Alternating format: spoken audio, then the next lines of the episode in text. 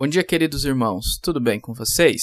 Hoje continuaremos analisando o texto que iniciamos na devocional passada. Se você ainda não escutou o áudio anterior, eu recomendo que você dê um pause neste áudio, retorne na devocional sobre a humilhação de Cristo e depois continue a escutar este áudio, para que você possa compreender melhor a porção da palavra que leremos hoje. Hoje iremos falar sobre a exaltação de Cristo, e o texto que iremos meditar encontra-se em Filipenses, no capítulo 2, e nós leremos os versículos 5 a 11, mas iremos focar hoje especialmente nos versículos 9 a 11. Toda esta porção da palavra diz o seguinte: Tende em vós o mesmo sentimento que houve também em Cristo Jesus, pois ele, subsistindo em forma de Deus, não julgou com usurpação o ser igual a Deus. Antes, a si mesmo se esvaziou, assumindo a forma de servo, tornando-se a semelhança de homens e reconhecido na figura humana. A si mesmo se humilhou, tornando-se obediente até a morte e morte de cruz. Pelo que também Deus o exaltou sobremaneira e lhe deu o nome que está acima de todo nome, para que ao nome de Jesus se dobre todo o joelho, nos céus, na terra e debaixo da terra, e toda língua confesse que Jesus Cristo é Senhor, para a glória de Deus Pai. No áudio anterior, nós vimos o exemplo de humildade de Cristo e como ele se humilhou e se esvaziou por amor de nós. Após o texto destacar o clímax da humilhação de Cristo, que foi a sua morte, morte de cruz, ele muda o tom e fala como Deus o exaltou sobremaneira. Vale lembrar que aqui estamos diante diante de um hino antigo, que era cantado pelos cristãos do primeiro século, sendo que os três primeiros versos deste hino apontam para a humilhação de Cristo e os três últimos para sua exaltação. Mas aqui nos referimos quando falamos sobre a exaltação de Cristo. Nos referimos ao fato que Jesus não ficou prostrado na morte, mas ressuscitou ao terceiro dia, vencendo a morte. E mais, ascendeu ao céu, subiu ao céu, tomando o seu lugar de direito à destra do Pai, sendo portanto entronizado e recebendo toda a autoridade nos céus e na terra, inclusive a legitimidade de salvar pecadores de todas as nações, pois o seu sangue foi derramado para este propósito. Em Atos 2, após o Espírito Santo descer sobre os discípulos, Pedro se levanta para pregar o evangelho aos judeus que ali estavam. E em dado momento de sua pregação, Pedro diz: Israelitas, ouçam estas palavras. Jesus de Nazaré foi aprovado por Deus diante de vocês por meio de milagres, maravilhas e sinais que Deus fez entre vocês por intermédio dele. Como vocês sabem, este homem lhes foi entregue por propósito determinado e pré-conhecimento de Deus. E vocês, com a ajuda de homens perversos, o mataram, pregando-o na cruz. Mas Deus o ressuscitou dos mortos, rompendo os laços da morte, porque era impossível que a morte o retivesse. Eu li aqui os versículos 22 a 24 do capítulo 2 de Atos. Mais adiante, nesta mesma pregação de Pedro, nos versículos 29 a 33, após citar Davi, ele fala mais claramente sobre a exaltação de Cristo. Eu gostaria de ler esses versículos com os irmãos. O texto diz: Irmãos, posso dizer-lhes com franqueza que o patriarca Davi morreu e foi sepultado, e o seu túmulo está entre nós até o dia de hoje. Mas ele era profeta e sabia que Deus lhe prometera sob juramento que colocaria um dos seus descendentes em seu trono. Prevendo isto, falou da ressurreição do Cristo, que não foi abandonado no sepulcro e cujo corpo não sofreu decomposição. Deus ressuscitou este Jesus e todos nós somos testemunhas desse fato. Exaltado à direita de Deus, ele recebeu do Pai o Espírito Santo prometido e derramou o que vocês agora veem e ouvem. Aleluia. Esse texto fala sobre a exaltação de Cristo. A exaltação de Cristo está tanto no fato de que Deus o ressuscitou dos mortos, como também em seu entronizar nos céus. Ele está à direita de Deus, exaltado. Aleluia. Este é o nosso Senhor. Voltemos ao texto de Filipenses. Citando assim um hino cantado pela igreja primitiva, Paulo diz: Pelo que também Deus o exaltou sobremaneira e lhe deu o nome que está acima de todo nome, para que ao nome de Jesus se dobre todo o joelho nos céus, na terra e debaixo da terra, e toda língua confesse que Jesus Cristo é Senhor, para a glória de Deus Pai. Paulo nos diz nesse texto que Deus deu um nome a Cristo que está acima de todo nome. Da mesma forma, Hebreus capítulo 1, versículo 3 e 4 nos apresenta apresenta esse nome de Jesus ao dizer que o Filho é o resplendor da glória de Deus, a expressão exata do seu ser, sustentando todas as coisas por sua palavra poderosa. Depois de ter realizado a purificação dos pecados, ele se assentou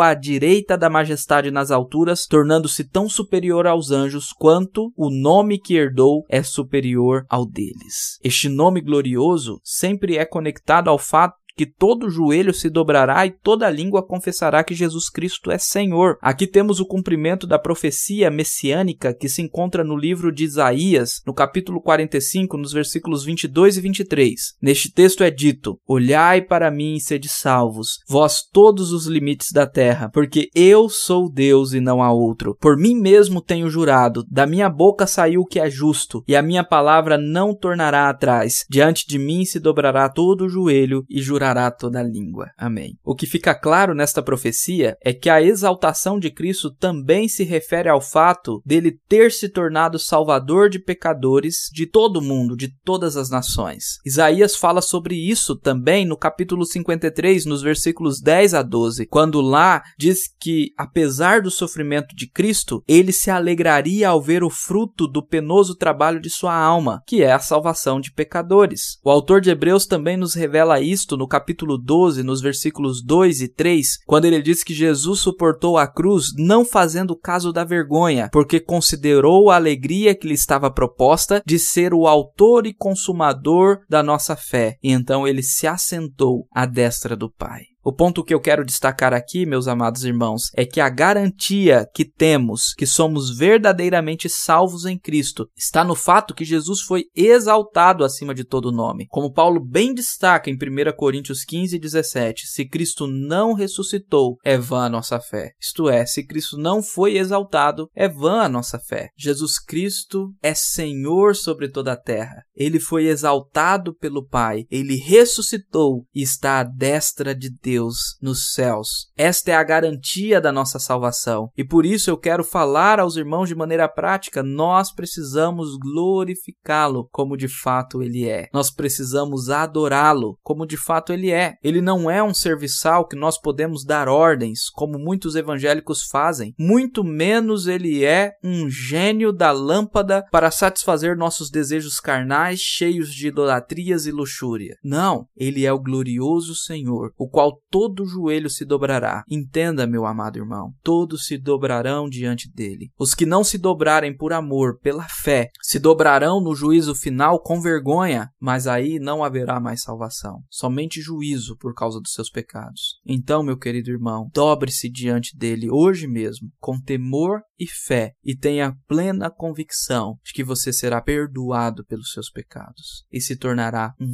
filho de Deus. Que Deus abençoe o seu dia, em nome de Jesus.